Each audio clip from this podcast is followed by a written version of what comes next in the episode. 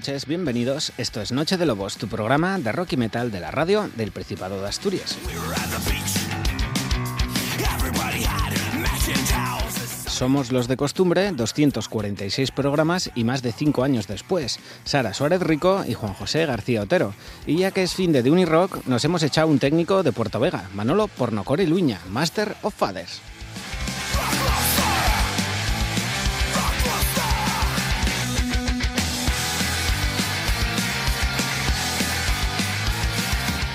Lo primero, como siempre, es daros las gracias a todos por estar ahí al otro lado de la radio, de la televisión, en el canal en HD de la TPA o a través de www.rtpa.es barra radio desde cualquier lugar de Pachamama. Mañana tendréis este programa en nuestro podcast de iVox y en el servicio de Radio La Carta de la RTPA. Todo ello enlazado en nuestros perfiles de Facebook y Twitter que os aconsejamos seguir. Y también tenemos un canal en YouTube. Como de costumbre, tenemos de todo menos dinero.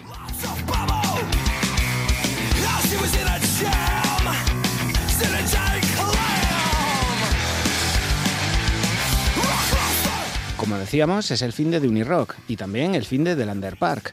Un fin de semana, en conclusión, de locos en la Tirrinas Tour. Y lo que se nos avecina no baja el nivel. Esta semana tenemos el quinto aniversario del Honky Tonk con la visita de GC Dayton y en Pravia el tercer Rock Nalón.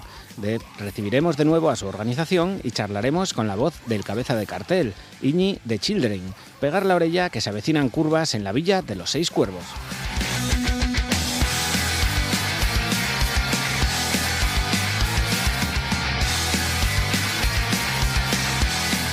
Vamos a empezar a meter un poco ruido que sabemos que estáis mallaos y lo haremos desde Puerto Vega, donde los mozos del Unirock lo han hecho una vez más, con actividades desde el viernes, Unirock Radio, con Noche de Lobos, Morgana y los Metalheads. Muchas gracias a todos los que lo hicieron posible, aunque el técnico fuera un inútil. Y por supuesto, el festival del sábado, comenzando con el Bermú con Blister, tributo por las calles del pueblo con más de 80 músicos de toda la región y fin de fiesta con Misiva, Baja California, Texuo y Avalanche.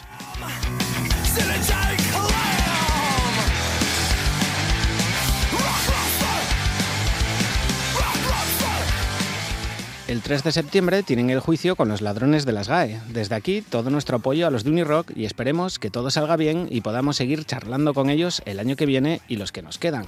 Pronto colgaremos el especial Unirock Radio en el que tenéis todos los detalles de la situación actual. De momento hoy es hora de celebrar que el rock volvió a inundar Puerto Vega. El ángel caído de Avalanche.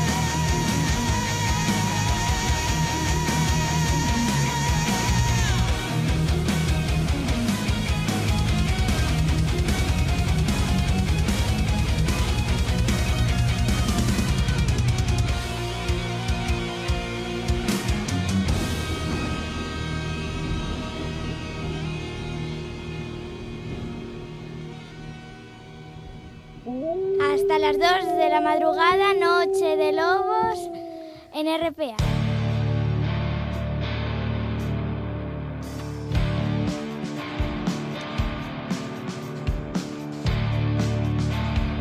Vamos con la actualidad, como siempre, desde la tierrina, con un nuevo adelanto de los avilesinos Nicotine Bubblegum.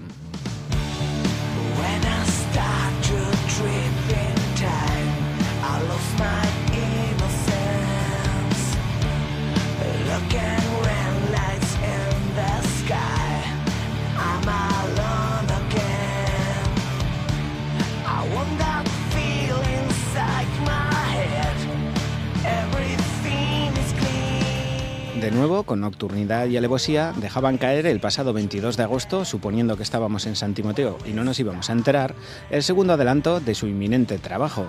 Era en forma de lyric video que ya tenéis enlazado en nuestros perfiles de las redes sociales. Y aquí tenéis cómo suena I Don't Know, de Nicotine Bubblegum.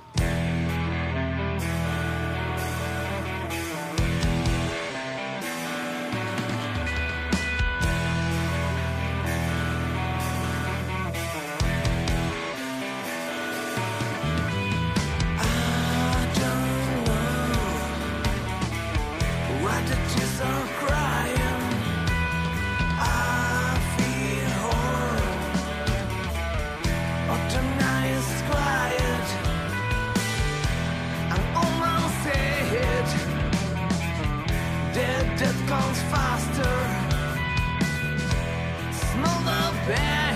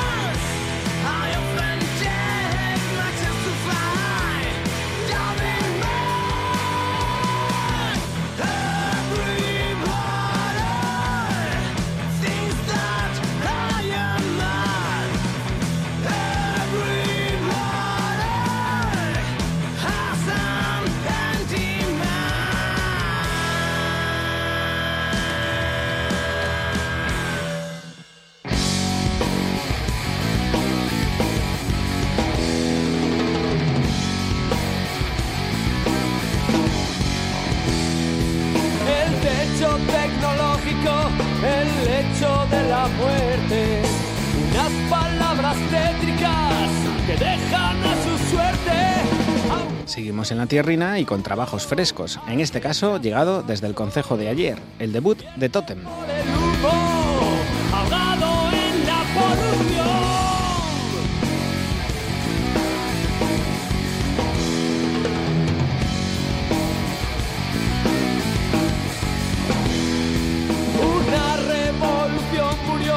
Un debut homónimo que da continuidad a su single de 2016.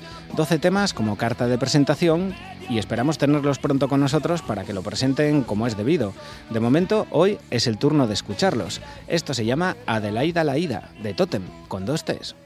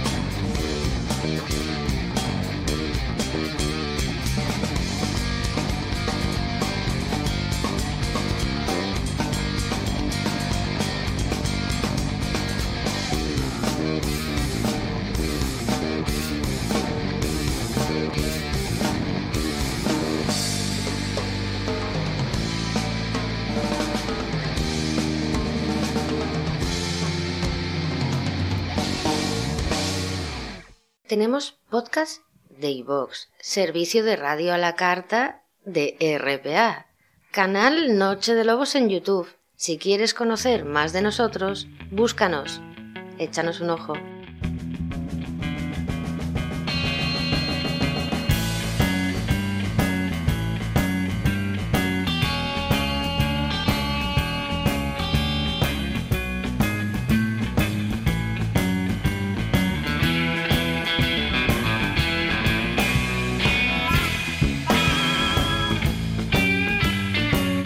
Con planes para esta semana. Uno muy bueno es el que proponen desde el Honky Tonk Gijones para celebrar su quinto aniversario.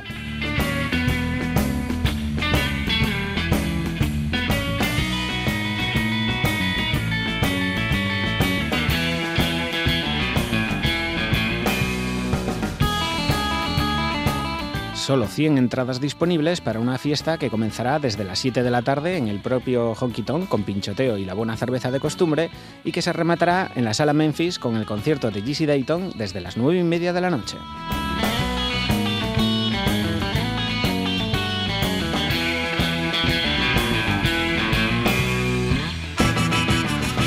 Ya sea para pillar entradas, escuchar buena música o degustar una mejor cerveza, todos hemos pisado alguna vez el Honky Tonk en estos 5 años. Y si no lo habéis hecho aún, este próximo jueves 30 es la ocasión perfecta.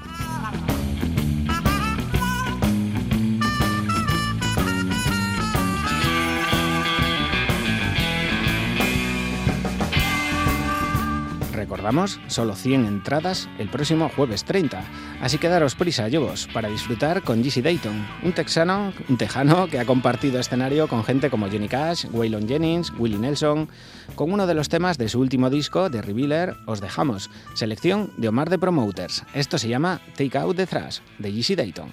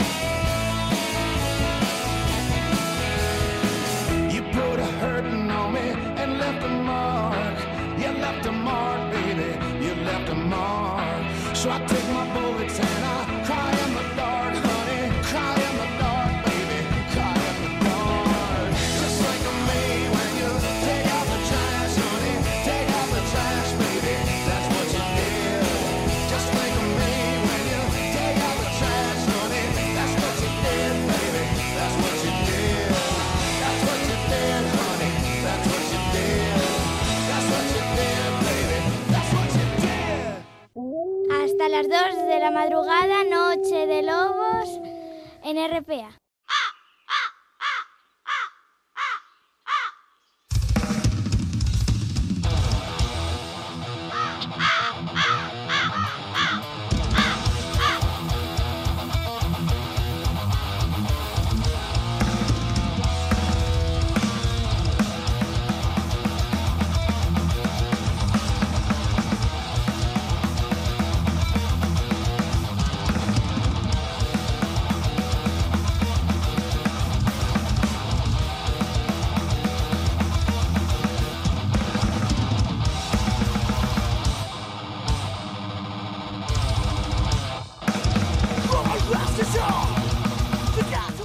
Estamos a punto de despedir agosto. A muchos lo de nombrar septiembre ya les da dolores de cabeza, pero en Pravia es una fecha que se espera con ganas desde hace tiempo.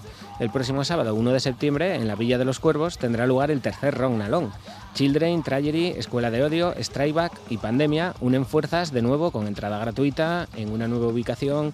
Para conocer todos los detalles, tenemos con nosotros un año más a Pedro y Sergio. Buenas noches. Muy buenas, Juanjo. Buenas noches, Yobus. ¿Qué tal va todo? Lo primero, os pillamos en pleno Unirock. Sois unos pluriempleados del Metal Astur.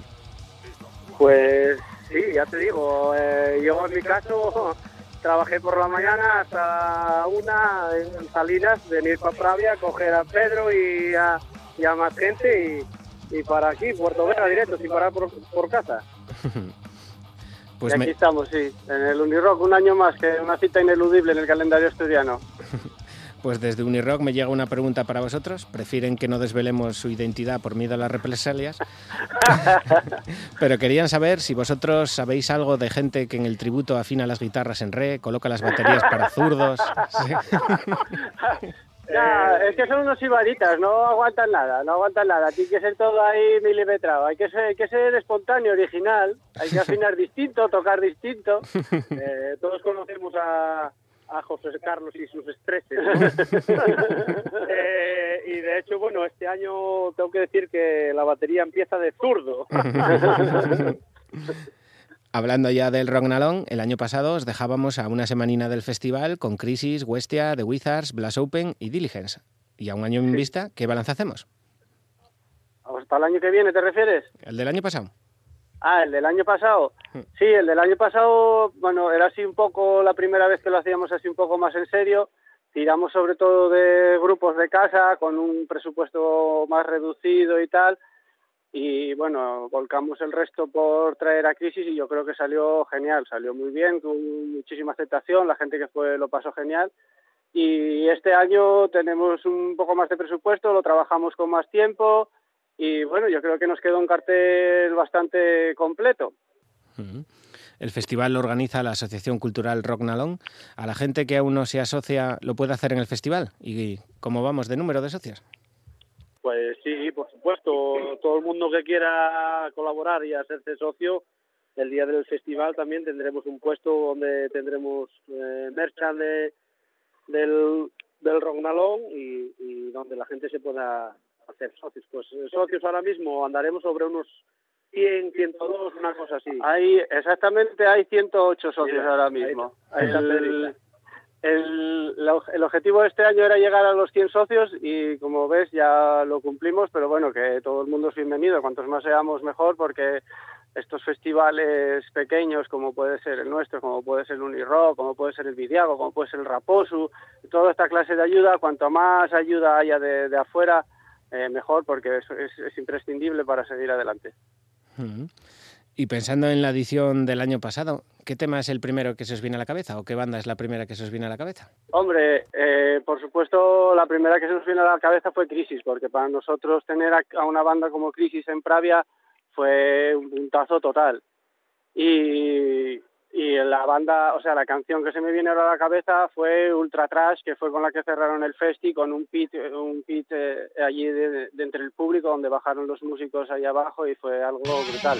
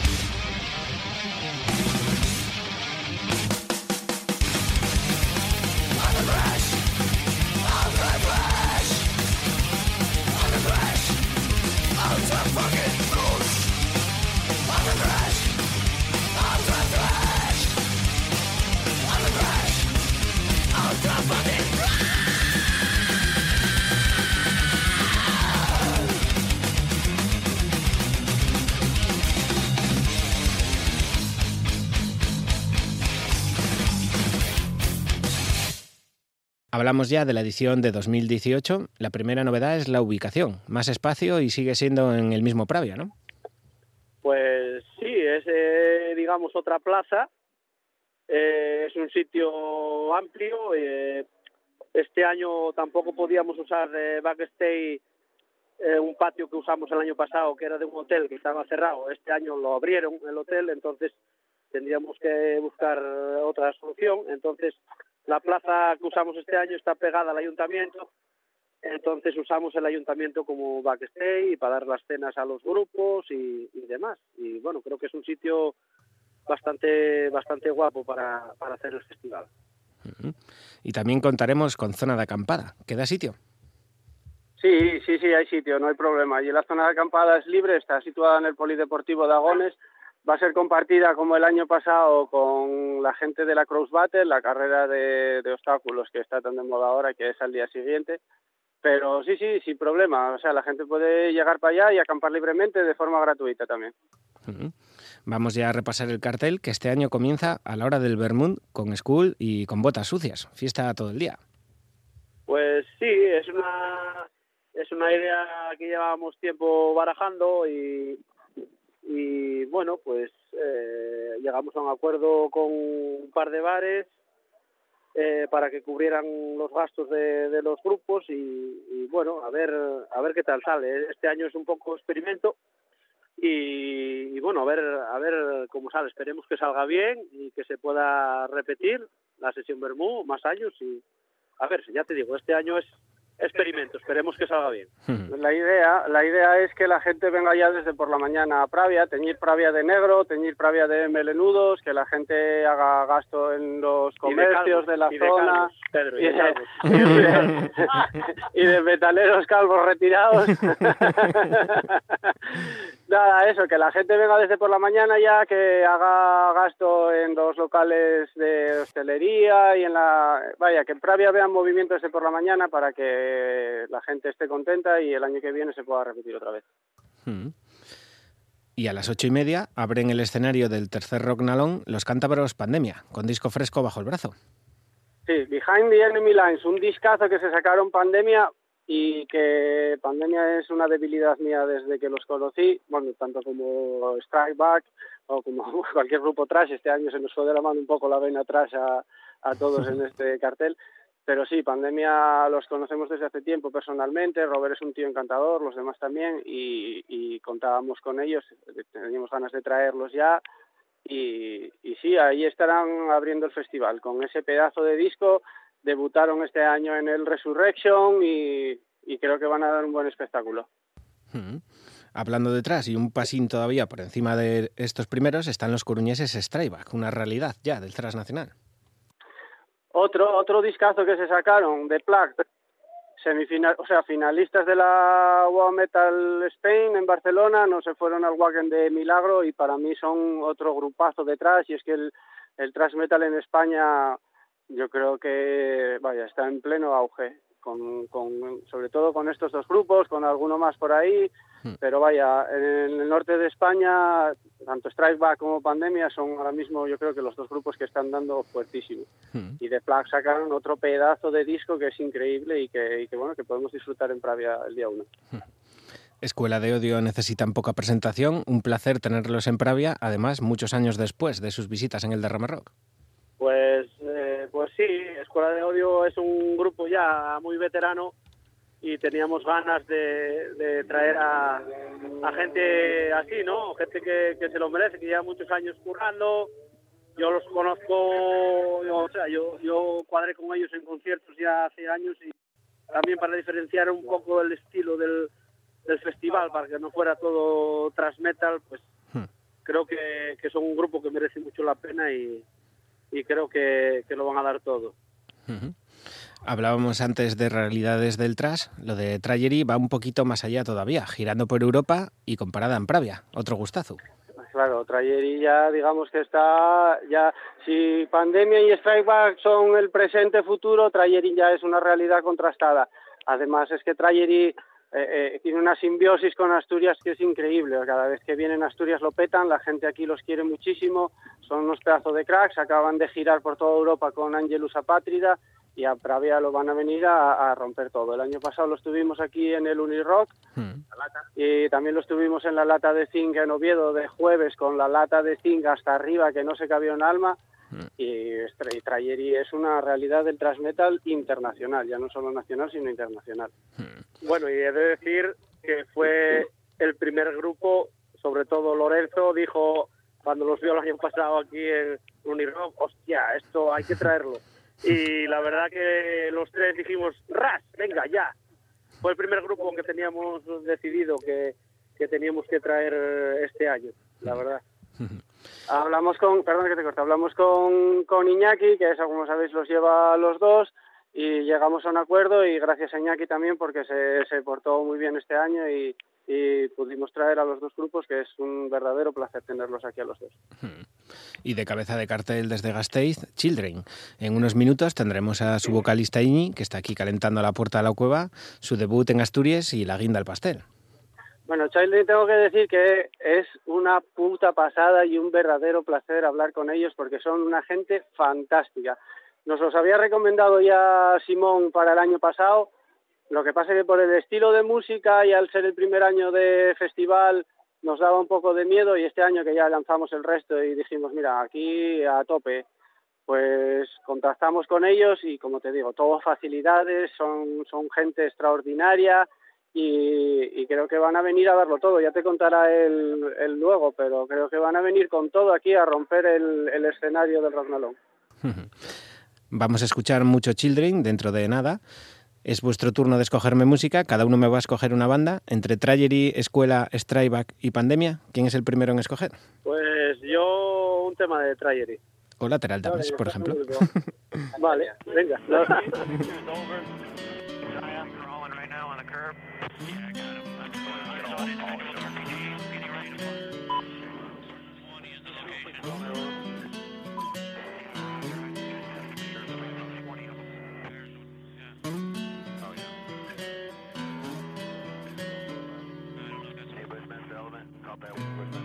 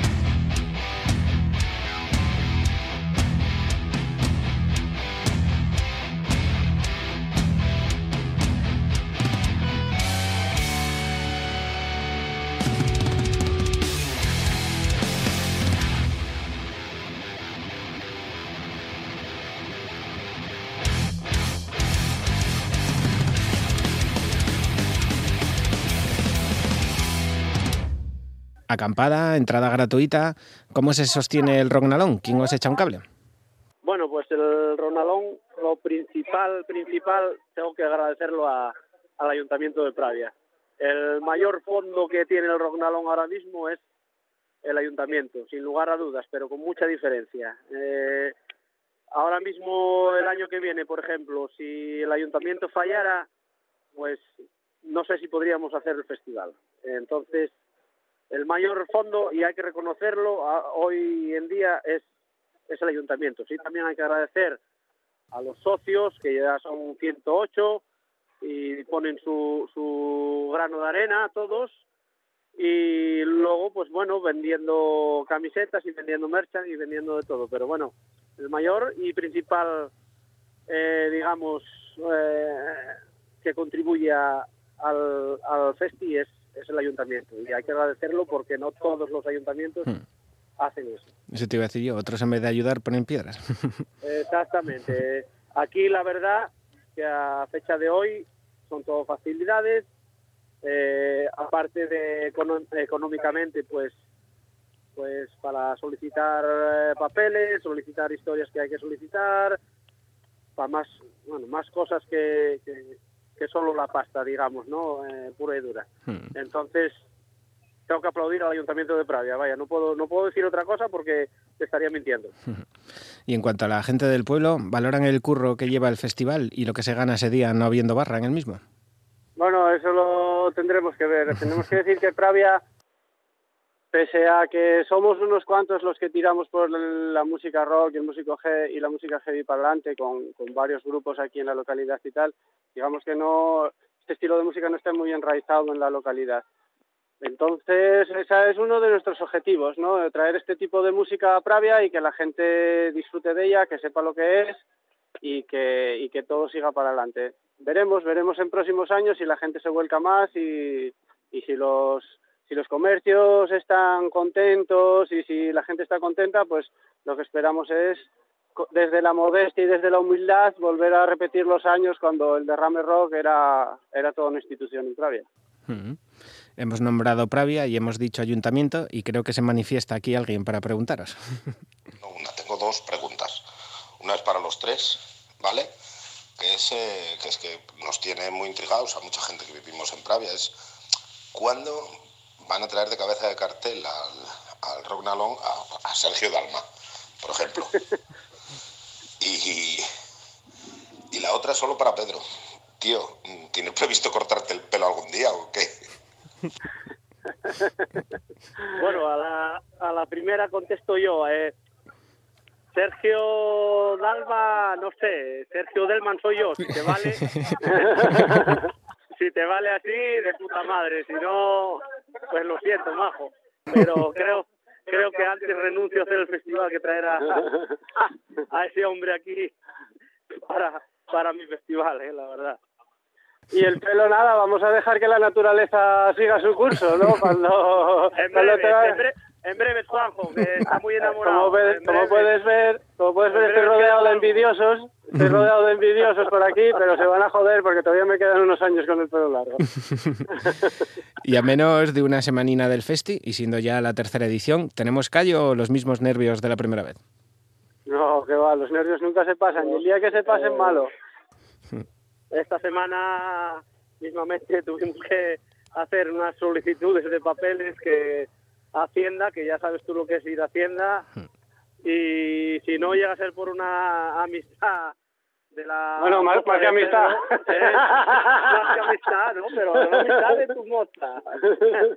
Pues no sé si llegaríamos a tiempo, porque, claro, eh, nos avisaron de miércoles, creo, y claro, todos trabajamos y tener que ir a Hacienda, echar una mañana entera allí para poder tener lo que es la subvención, pues es un poco complicado y no, tengo que agradecer a Patricia Bustamante, la moza de Pedro, que eh, gracias a una amistad que tiene, pues nos solucionó el tema, ¿no? Así que imagínate los nervios el miércoles cuando hablamos todos, oye, que nos piden esto para la subvención, que pues, y trabajando, pues yo con los cojones en, en la garganta, vaya. Pero bueno, que habiendo voluntad, tanto por parte nuestra como por parte del ayuntamiento, todo se lleva adelante y, estamos completamente seguros de que, de que va a salir todo genial porque lo hacemos con la mayor ilusión del mundo y la gente eso lo nota. La gente nota cuando la gente trabaja por ilusión o trabaja por dinero. Nosotros no llevamos un duro de esto, llevamos al contrario, nos dejamos aquí parte de nuestro sueldo, nos dejamos tiempo, nos dejamos eh, mucho curro y la gente eso lo sabe valorar y estoy completamente seguro de que este año va a ser un exitazo en Rosmalón. Mm. Y si todo sale como debe y como va a salir, ¿hay fuerzas para la cuarta edición y sucesivas? Claro, por supuesto, claro. eso por supuesto. O sea, el año pasado eh, el festival fue de sábado, el domingo dormimos porque estábamos muy cansados, el lunes ya estábamos empezando con la cabeza para el año que viene. O sea que este año va a ser igual. Este año, cuando acabe el festival, nos tomaremos uno o dos días de relax y ya estaremos pensando en el año que viene. Pero también tengo que decir que Lorenzo, que está aquí el prove sin cobertura y no puede entrar, Lorenzo, que tiene la cabeza siempre rulando, ya tiene medio planificado el cartel del año que viene. Así que, sin duda, es que va a haber una cuarta edición del Ragnarok. Pues esa era mi siguiente pregunta. Si vos dieran un cheque en blanco y pudierais traer cada uno al cabeza de cartel que querríais, ¿cuál es el de cada, el de cada uno? Vaya. Uf, uf, uf, eso va a estar complicado. Eso estaría muy jodido. Eso es un sueño que, que no lo tengo ni yo.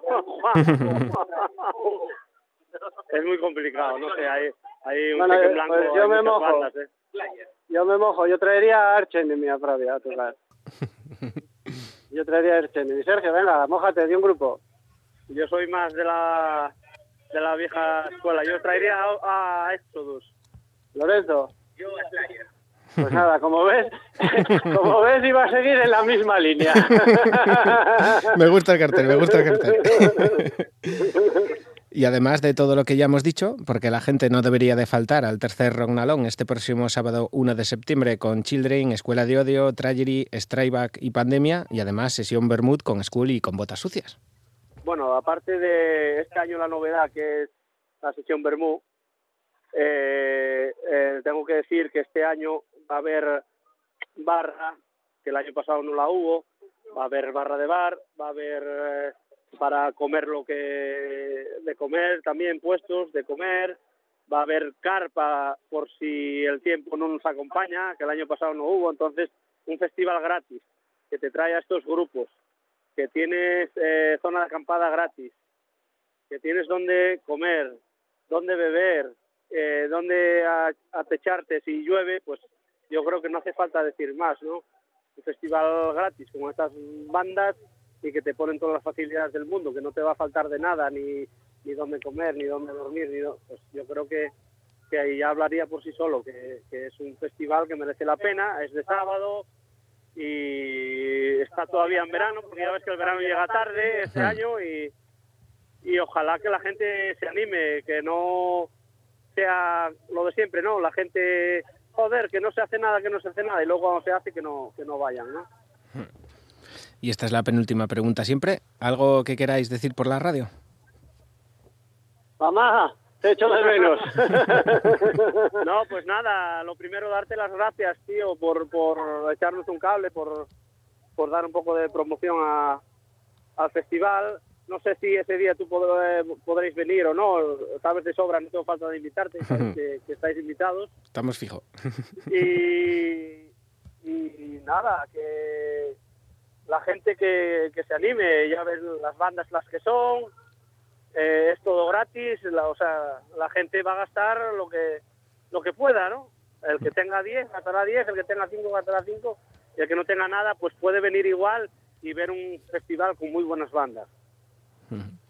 Pues muchas gracias, mozos. Un placer. El año que viene tendremos a Lorenzo también. Iremos con el micro a por él.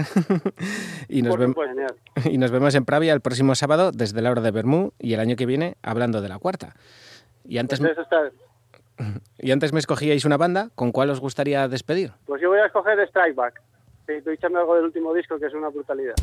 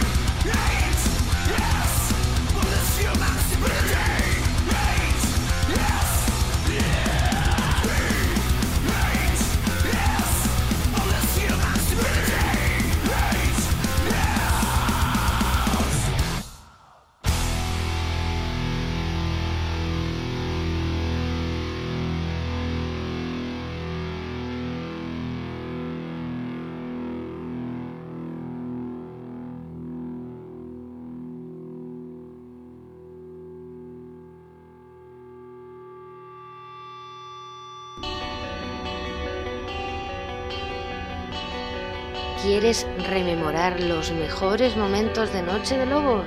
¿Cierta entrevista? Puedes hacerlo gratis. Es muy fácil. Solo tienes que entrar en iVoox, buscarnos por Noche de Lobos y allí encontrarás cada programa, desde el piloto hasta este mismo. Noche de Lobos en RPA.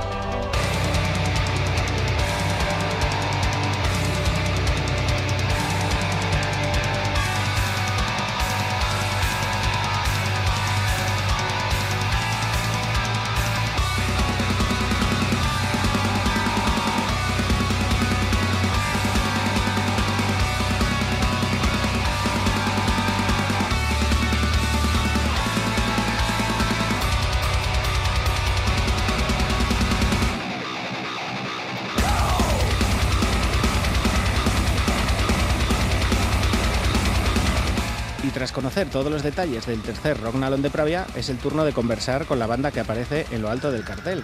Hablamos de los gastizarras Children, que además están de cumpleaños. Diez añitos de nada desde su nacimiento, que no es nada fácil en estos tiempos. Un EP y tres LPs nos han dejado desde su nacimiento, el último editado en noviembre del 2015 bajo el nombre de Materia. Una gira que terminaba este pasado febrero. Entonces anunciaban que pronto tendríamos nuevo material, pero como no son de estarse quietos, aprovechan el verano y otoño para recorrer España, Portugal, Francia y hacer escala en Asturias este próximo sábado 1 de septiembre.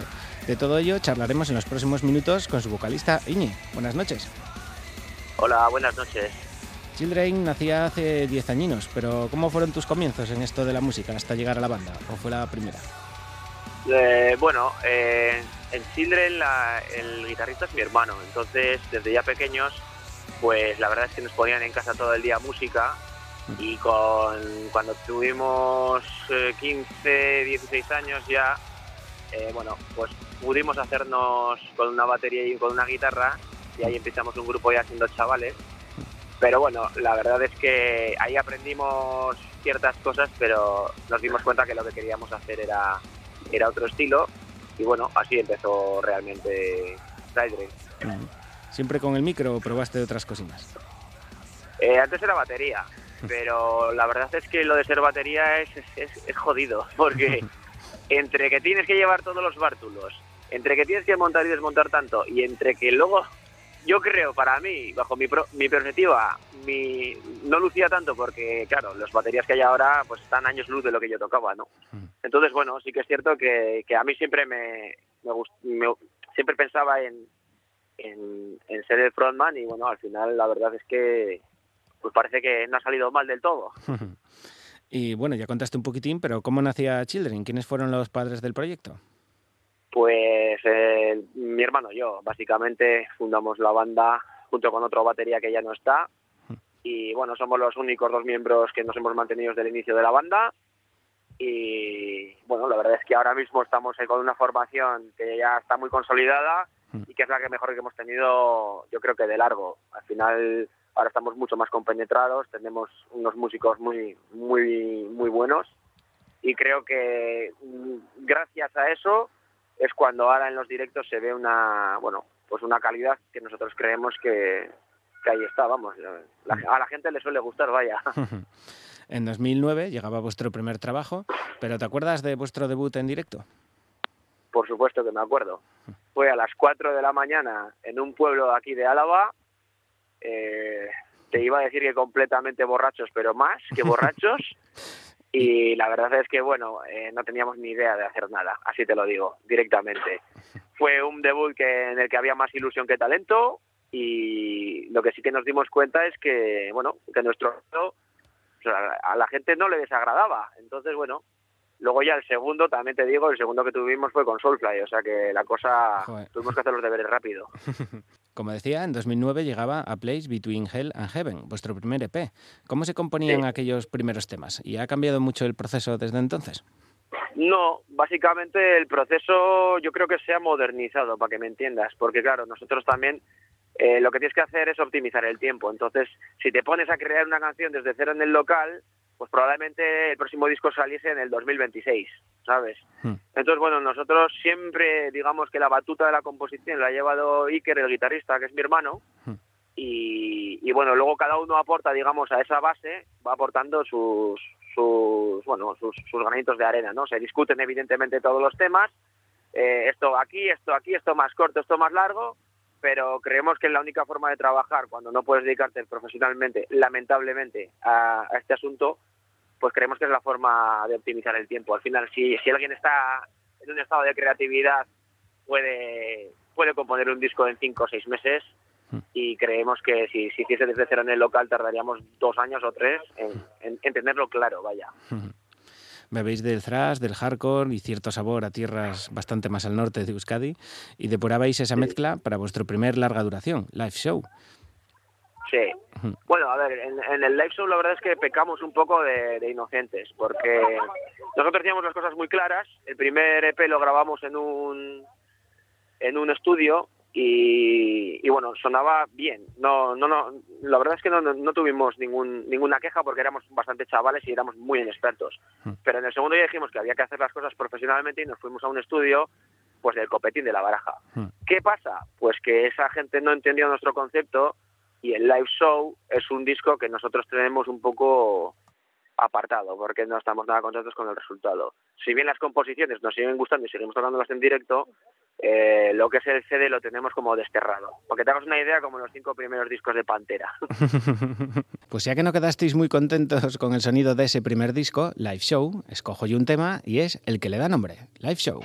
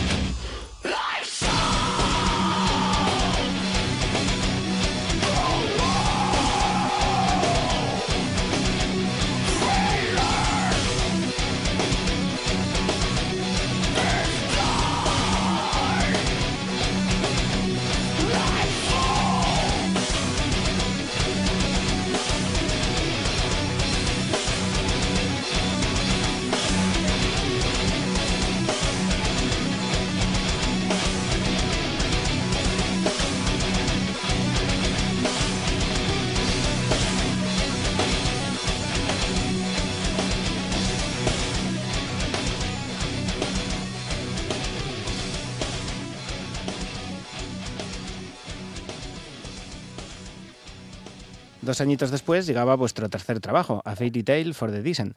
Los dos anteriores ya habían gustado mucho, pero este fue un punto de inflexión para vosotros. Empezasteis a sonar en muchos más sitios y sobre todo a pisar escenarios cada vez más grandes. No es nada fácil ir abriendo ese camino, ¿no? No, no, no es nada fácil. O sea, al final lo más normal es que, dado el mercado que hay en, en, en España, bueno, en la península ibérica, mejor dicho, porque Portugal me parece que anda igual, para este tipo de música, eh, lo normal es tirar la toalla, porque, porque ves que no, bueno, al final, ves que las cosas no, te, te va matando la ilusión, para que me entiendas, ¿vale? Porque al final eh, ves que hay grandes eventos y ves que no hay gente que vaya. Entonces nosotros en ese sentido siempre hemos tenido mucha suerte, no lo sé por qué, o, o- o igual elegimos bien lo que contratamos y a donde vamos la verdad es que siempre, nunca nos podemos quejar de, de, de la cantidad de público que hay. Claro, estamos hablando que 150 personas es un éxito, ¿vale? O sea, partiendo de esa base.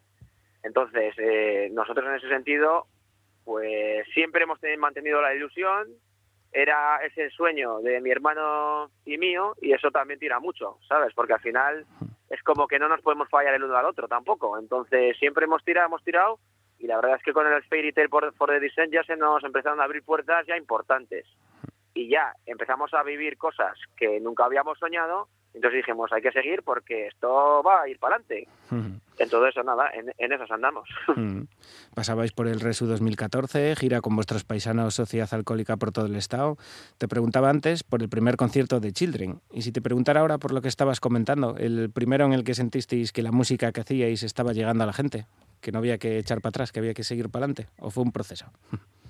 fue un proceso, fue un proceso porque, a ver, los primeros conciertos de los dos primeros discos siempre fueron caóticos, ¿vale? Porque al final estás en unas condiciones, en unos nadie te conoce, bueno, la verdad es que son complicados. Pero ya con el tercer trabajo ya grabamos el videoclip, que por cierto quedó número uno en, en la lista de los 10 videoclips en Metalovision. Eh, y ahí ya vimos que se nos empezaron a abrir más puertas porque un- una jugada buena que hicimos, bueno, que hizo nuestro management entonces, es que ese CD se, re- se, se regaló con la revista Rockzone. Entonces, claro, para nosotros era importante. ¿Por qué? Pues porque estábamos poniendo en cada uno de los ejemplares que se vendía de esa revista, estábamos poniendo nuestro CD. O sea, lo estábamos metiendo por embudo, ¿vale? Entonces eso tuvo una distribución y una acogida bastante buena y de ahí pues ya las cosas empezaron a, a salir. Y por supuesto que nos apadrinas en Sociedad Alcohólica, pues imagínate, yo solo te diré que con 13 años yo tenía 16 camisetas de SEA. O sea, imagínate lo que es para mí girar con ellos. Eh, evidentemente, eterno agradecimiento porque sabemos además que aquello fue un punto de inflexión porque nos, nos llevaron a girar por toda España, tocamos en ocasiones ante mil personas y eso era algo que no es- ni siquiera soñábamos. Y eso nos abrió, nos abrió bastante camino a nivel nacional porque al final, eh, si, si nosotros hubiésemos ido a Granada, pues hubieran venido 20 en, en esa época, pero con ese vinieron mil, ¿sabes? Y cuando te ven mil y lo haces bien, o por lo menos creemos que lo hicimos bien, pues la gente se va quedando con tu nombre. Y, y, y fue una mezcla de eso. Yo creo que el factor Rockzone más giras con el- Sociedad Alcohólica ya nos, nos dejaron volar un poco y ponernos en el mapa de manera real. Mm. Si no, era difícil vender 8.500 discos. Eso fue, visto No, con el tiempo, fue, dio muy buenos resultados. No, no, eso era imposible. Bueno, eh, aclarar que se regalaron, o sea, quiero decir, nosotros no vimos ni un, ni un euro, ¿eh? O sea, nosotros hicimos un trato que bastante era de distribución de, de nuestro CD con la, con la revista. Pero, insisto, eh, la, la cosa salió muy bien. Ese Fairy Tail ya los grababais en los Cynic de Vitoria. Sois unos fieles desde entonces.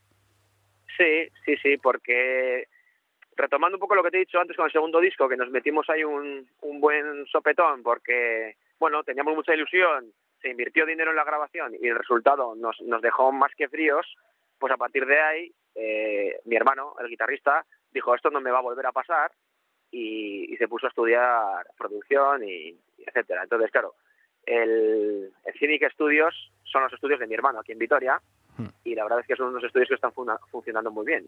Entonces, claro, eh, ¿para qué cambiar si el que compone las canciones además es el, el ingeniero y el, y el técnico? Pues yo creo que, que mejor imposible, ¿no? Él, la verdad es que lo pasa un poco mal porque el estrés, la presión y el trabajo es, es absoluto. Pero para nosotros, pues imagínate quien tiene en la cabeza cómo tiene que sonar la banda porque crea las canciones es el mismo que hace sonar a la banda. Pues nosotros encantados. Hmm. Cada vez más se observa un fenómeno, ya comentabas un poquitín, y es que si Children va al Resu, allí va a tener por lo menos a 400 o 500 asturianos. En cambio, si vinís a tocar aquí a Asturias, a unos dos metros, en una sala, es difícil llegar a 200. ¿Es cosa de dinero o por qué crees que sucede esto? Hombre, yo yo creo que siempre lo he dicho. Yo creo que hay demasiada oferta y no sé si hay tanta demanda. Estamos 50 millones de bandas, así de claro. Unas buenas, otras malas, otras mediocres, otras excelentes y otras que no de- ni siquiera deberían tener la vergüenza de subirse al escenario. Te lo digo así de, de, de tajante porque es que es así, hay de todo. El problema que yo veo es que hay un montón de bandas que hoy que hoy coges su disco y dices, hostia, qué pasada, cómo suenan, y luego en el directo no tienen nada que ver, ¿vale? Entonces, eh, creo que eso hace flaco favor a la escena porque se llena de bandas que tal vez deberían meter más horas en el local antes de mostrar su obra, porque también yo entiendo un público que haya pagado 8 euros por ver una banda y que esa banda ni siquiera vaya a tempo, para que me entiendas. Entonces, bueno, eh, realmente creo que hace 40 años solo podías estar ahí si eras bueno. Hoy puede ser bueno cualquiera, porque con la tecnología que hay, como digo yo, que los discos se, se graban en cocinas y en, y, en, y en cuartos de baño, pues claro, todo el mundo suena, todo el mundo suena como Pantera o como Metallica, pero luego lo puedes defender en directo. Esa para mí es la clave. Y creo y, y- y pienso que, que cuando no se dan esas condiciones en el directo, la gente rechaza ir también a ese, a ese tipo de eventos. Porque desde luego no puedo, no, no me puedo creer que por no pagar 5 euros por tres bandas, la gente no vaya. Eso me parecería ridículo. Tengo, con- tengo que intentar buscar otra, otra opción. Y creo que podría ser, a mí mismo, como, como fan de la música, yo he pagado, de hecho no es por pagar realmente, pero al final vas a, vas a ver una, una banda que has escuchado en el disco y que suena, joder, ¿cómo tiene que sonar estos? Y luego es que ni siquiera van afinados y, y dices, hostia, ¿sabes? Creo, creo que puede ser uno de los factores, habrá más, ¿eh? pero creo que uno de los factores es que la gente al final paga por, por ver calidad. Le guste más o menos la banda, pero yo creo que si ves calidad, disfrutas. Si no ves calidad, pues te piensas, te piensas y volver la próxima vez. A Fairy Tale for the Decent y solo me puedes pinchar un tema. ¿Cuál sería? Pues a ver, a Fairy Tail for the Desert, hombre, pues te voy a pinchar el que el que nos subió un poco, que es el de Silence as a Medicine.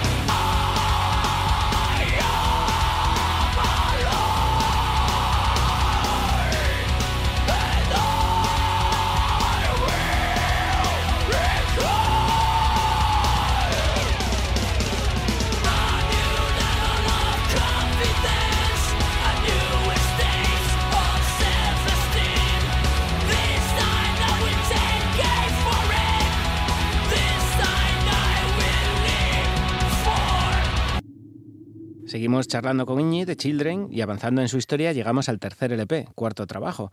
Un par de pasos adelante, comenzando porque es un álbum conceptual. Como diría nuestro vecino Pazos, ¿cuál es el concepto? Hombre, pues el concepto, el concepto, como, como Airbag, ¿no? sí.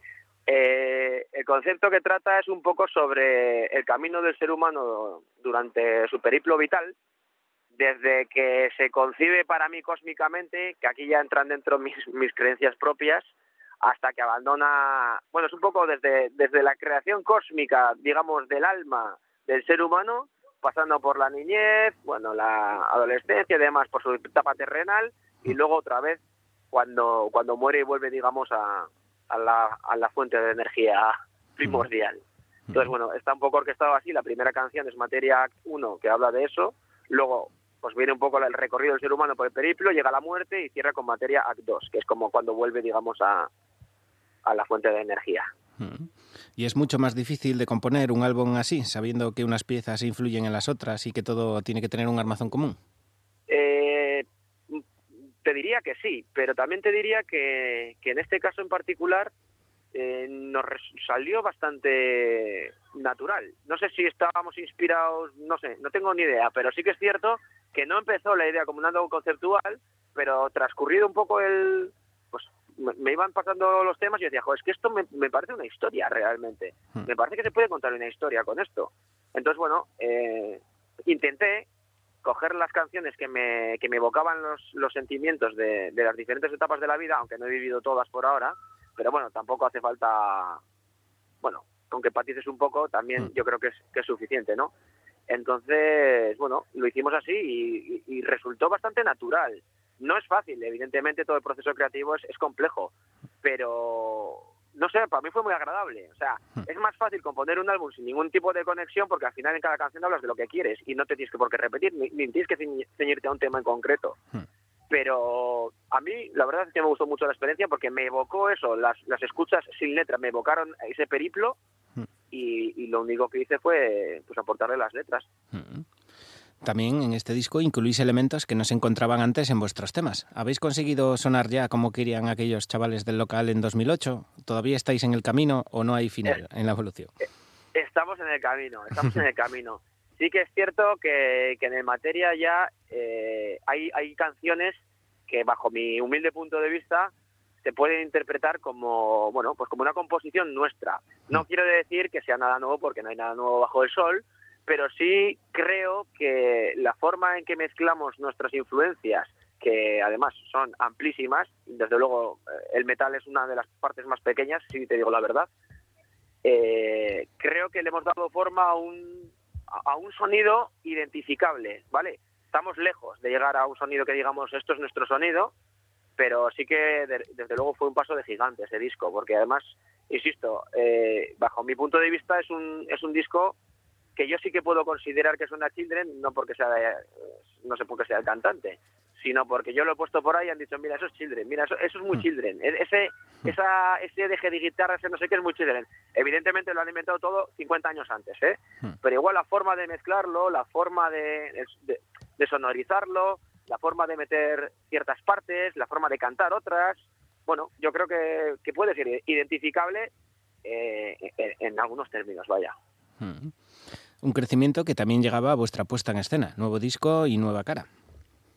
Sí, sí.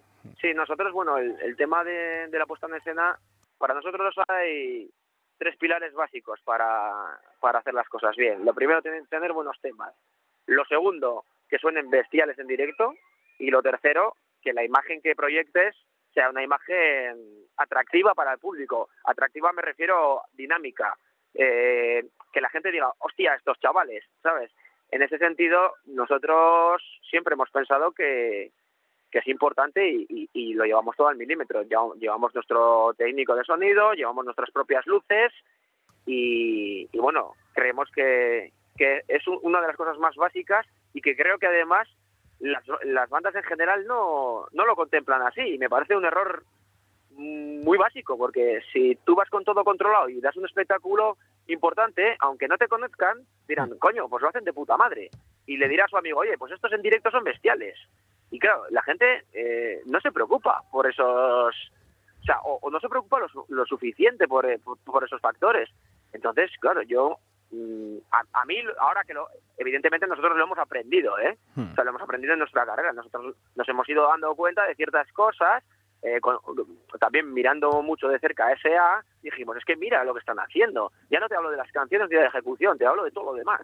Hmm. Entonces, claro, hay un sentido del espectáculo que nosotros creemos que, que, que hay que hay que enseñar y creo que no está a la, a, a la orden del día, vaya, en, en, en lo que son las bandas, al menos nacionales, porque luego vienen- te vienen algunos americanos y como estos son todo explosiones y, y hostias, pues ya vienen como más, más preparados, ¿no? Pero sí que es cierto que nosotros a eso le hemos dado mucha importancia y, y en cada gira eh, invertimos más en ese, en ese tipo de, de, de espectáculo, vaya. Este materia os ha llevado por el Resu, por el Download y también a encabezar numerosos carteles de festivales en los que erais el principal reclamo. Vais pasín a pasín, pero siempre hacia arriba. El último, el de los festivales internacionales, se lo comentamos a bandas como vosotros, como Morphium. ¿Por qué es tan difícil que una banda española llegue a esos festivales?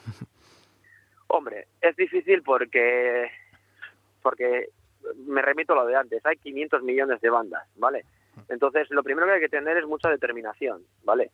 Dentro de, la- de- lo- bueno, lo primero que hay que tener es mucho talento, creo yo, y luego una determinación constante, porque si a la primera que te dicen no, tú te piras de ahí, nunca vas a conseguirlo, ¿vale? A nosotros nos han dicho no como 500 veces, que si me lo llega a decir una chica, yo, yo me tiro por un, por un puente, ¿sabes? Pero nosotros siempre dijimos, pues si tú no me dices que no, yo voy a hacer que me digas que sí. Entonces, sigues trabajando, sigues trabajando, sigues cosechando, sigues intentando hacer todo lo mejor posible y al final pues eso se nos han abierto puertas en Portugal y, y este este mismo año hemos estado encabezando el un, un festival en Portugal de, de la- en el aniversario de una radio de allí y nosotros éramos cabezas de cartel. Claro, para mí esto era o sea, una cosa es que pueda ser cabeza de cartel en la península, que la verdad es que nos han llamado para muchos. Durante la gira de materia hemos, bueno, ahora hemos hecho 15 por lo menos, y otra cosa ya es que en otro país también te tomen como cabeza de cartel, ¿no? Porque ya no solo, o sea, es que es otro país, ¿no? Y luego en Francia también hemos hecho de cabeza de cartel dos veces. Entonces, dices, joder, pues algo estaremos haciendo bien, ¿sabes? Y bueno, un poco también es que nosotros eh, estamos trabajando para eso. O sea, al final este mundillo es, es para disfrutar y yo disfruto en, en condiciones buenas y disfruto cuando tengo tiempo para hacer mis cosas, cuando tengo escenario para hacer mis cosas, cuando tengo pues eh, las capacidades para poner nuestro espectáculo y todo. Porque yo si te digo la verdad, si ahora tuviese que ir a, a tocar en un bar eh, sin sonido, sin luces, sin, sin garantías de nada, pues, pues es que te diría que ya estoy viejo, así de claro. Y pensando en materia, ¿qué, canción ¿qué canción te gustaría escuchar ahora? Hombre, pues eh, de materia la verdad es que hay muchas que me gustan.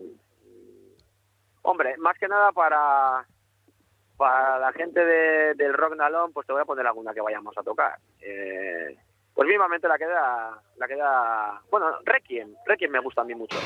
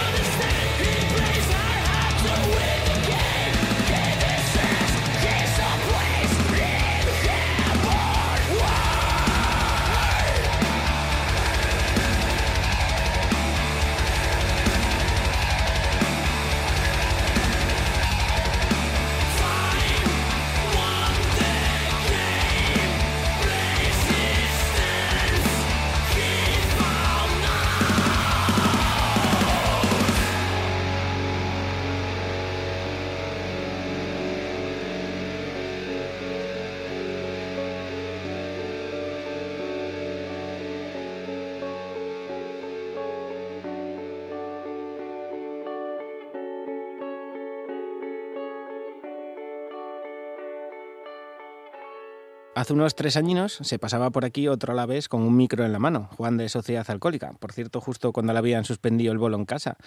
¿Qué tal están las cosas por vuestra tierra en cuanto a salas, bandas y público? Porque desde aquí conocemos el Jimmy Jazz, conocemos mucho de Vitoria.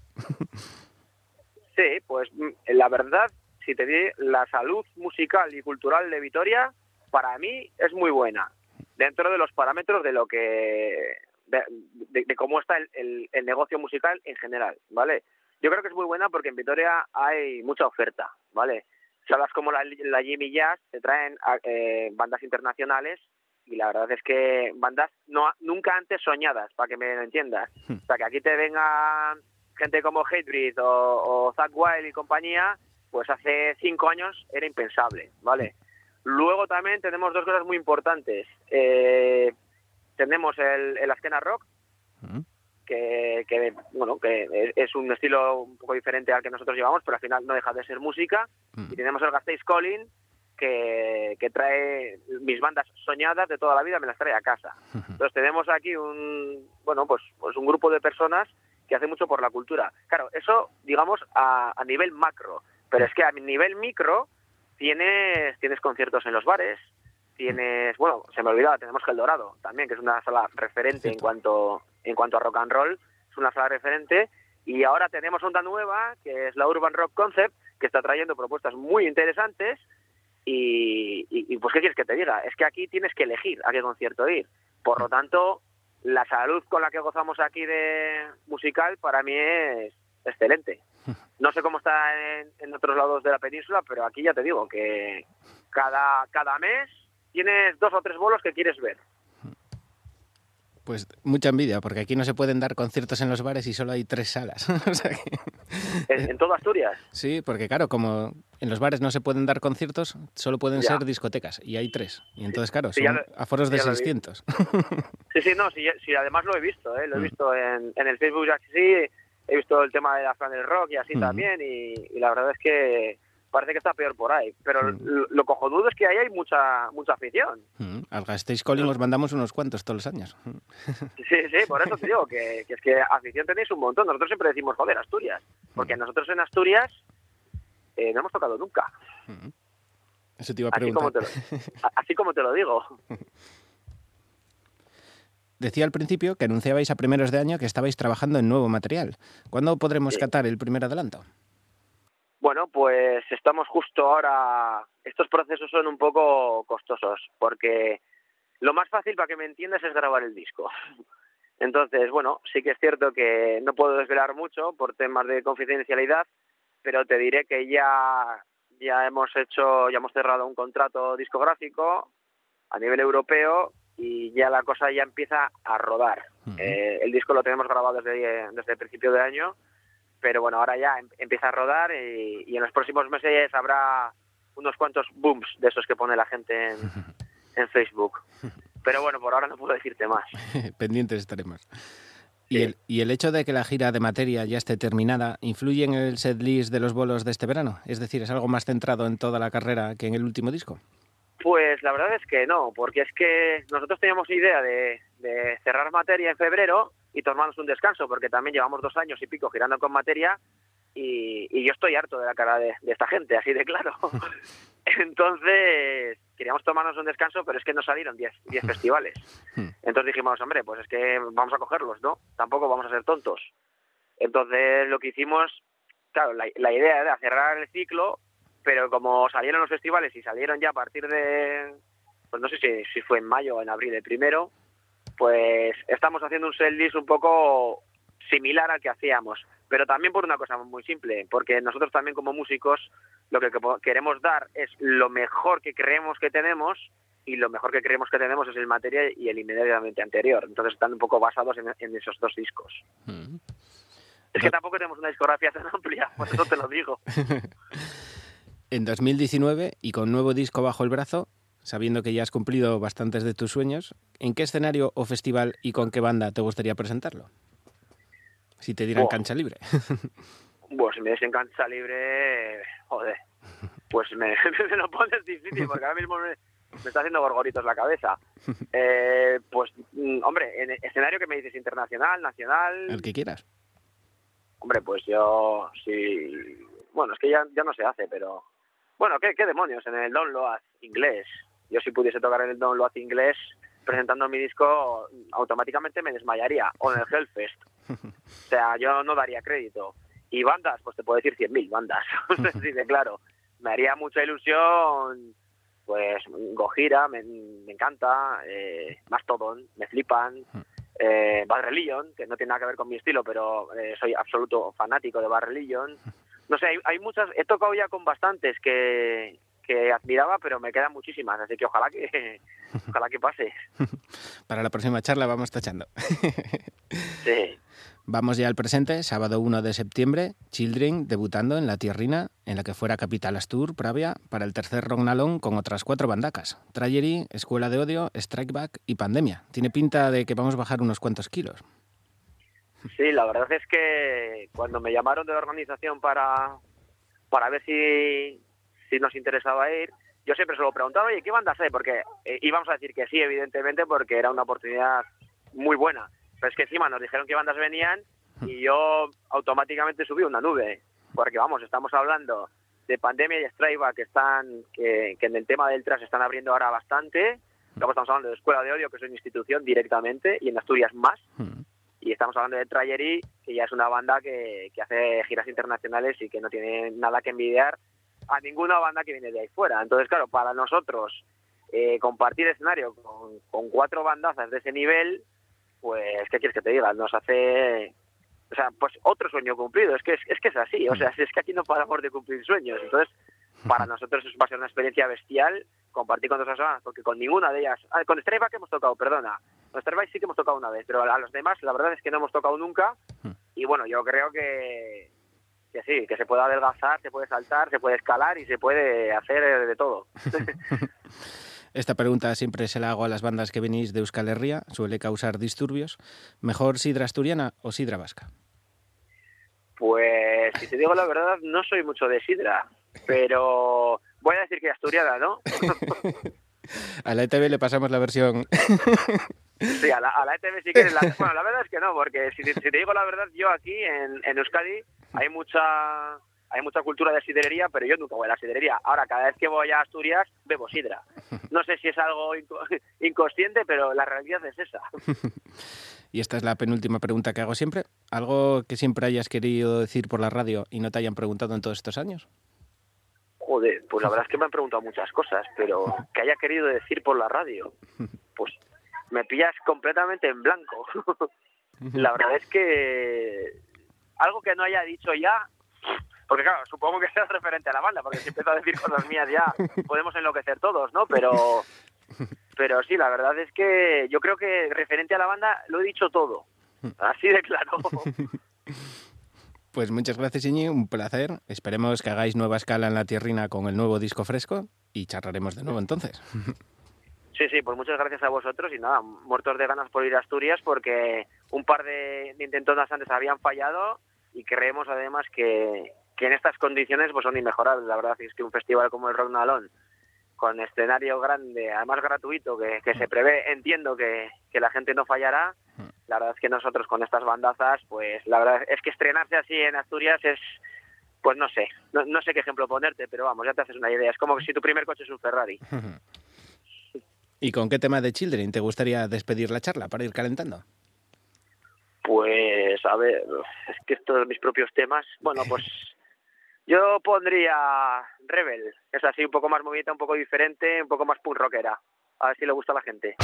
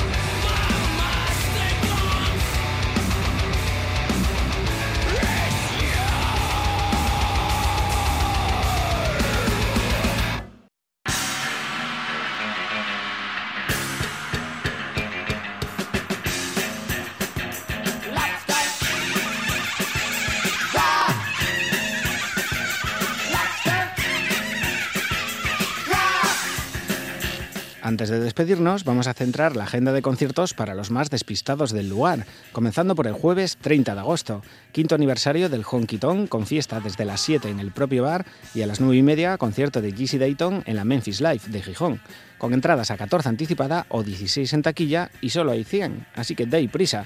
Hearting Behind the Pine Curtain de GC Dayton.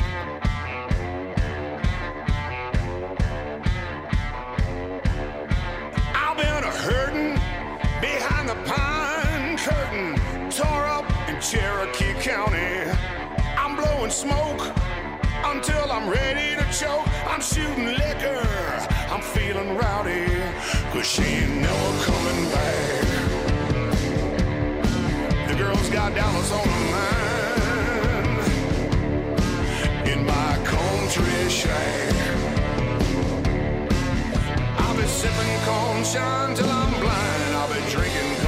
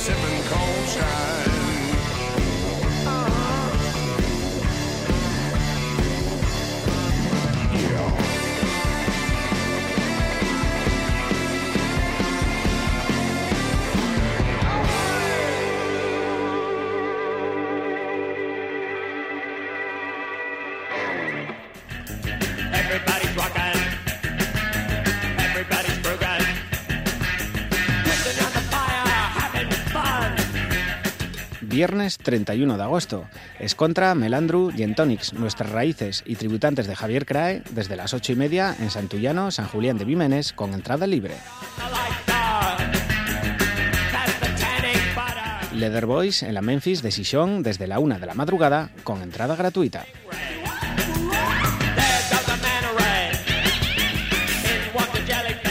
Drunken Fighters, La Morgue y Last Titans en el Bola 8 de Sishon con entradas a 5 euros desde las 8 de la tarde.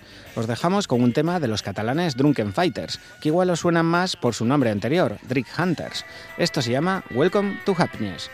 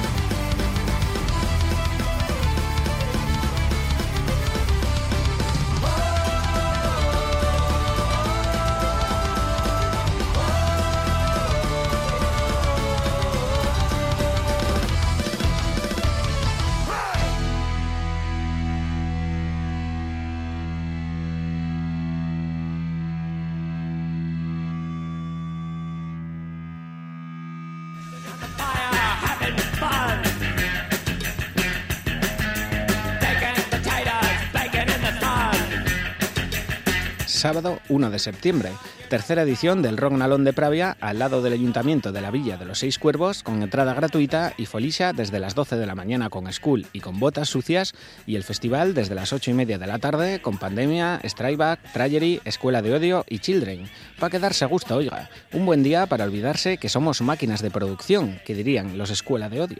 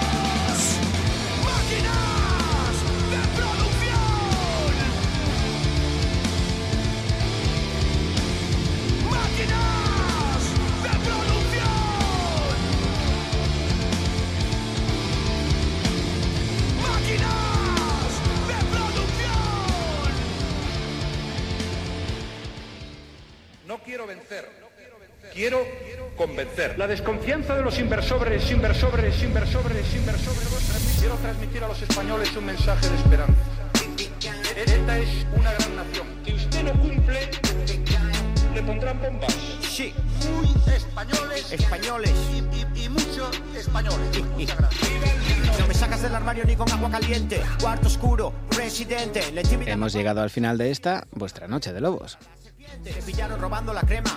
Ahí. yo solo robo los besos. ¿Qué hay? Dicen por ahí que soy un poco culay. Walking like a talking like. Tolai, spend money, europegas. Cabeza de caballo, Antonio Vega. Pantalla de plasma, el fantasma de Fraga. ¿De quién son estas bragas que llevo puestas? Ra, ra, ra. En unas horas tendréis esta ducentésimo cuadragésimo sexta Noche de Lobos en nuestro podcast de iVoox y enlazada en nuestros perfiles de Facebook y Twitter, para que lo escuchéis donde y cuando os dé por la gana.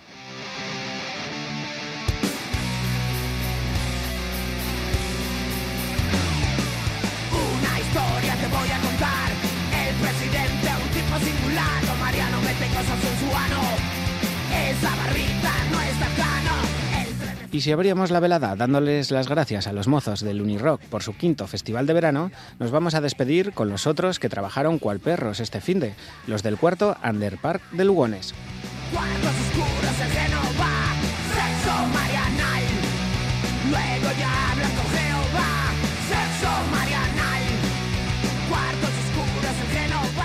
Dos días de música en el Parque de la Paz de Lugones, con entrada gratuita, precios populares.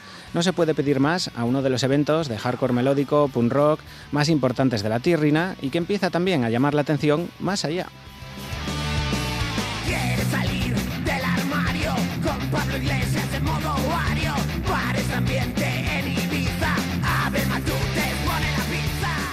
Esperemos que todo haya salido mejor de lo que esperaban y que el año que viene podamos tenerlos de nuevo aquí con nosotros y por muchos años más.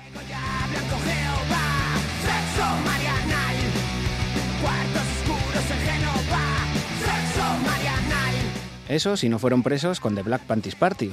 Nosotros, sin más. Que descanséis los que estuvisteis de festival, que lo necesitáis para lo que se avecina el próximo finde. Nos vamos desde Lugones con el cuarto Underpark y Blowfuse. Esto se llama Storyteller. Un chucho, yo vas, yo vos. Nos vemos la semana que viene, a la misma hora, en el mismo sitio, y nos olemos el focico. Tss, tss, Vete por la sombra. Who's gonna be? Who's gonna tell you that you're wrong, that it's your fault and no one else. You proved it all, you tried hard, and I can say that all you did here was in vain, and you got away with it again. But your time has come to an end, I'm gonna rise.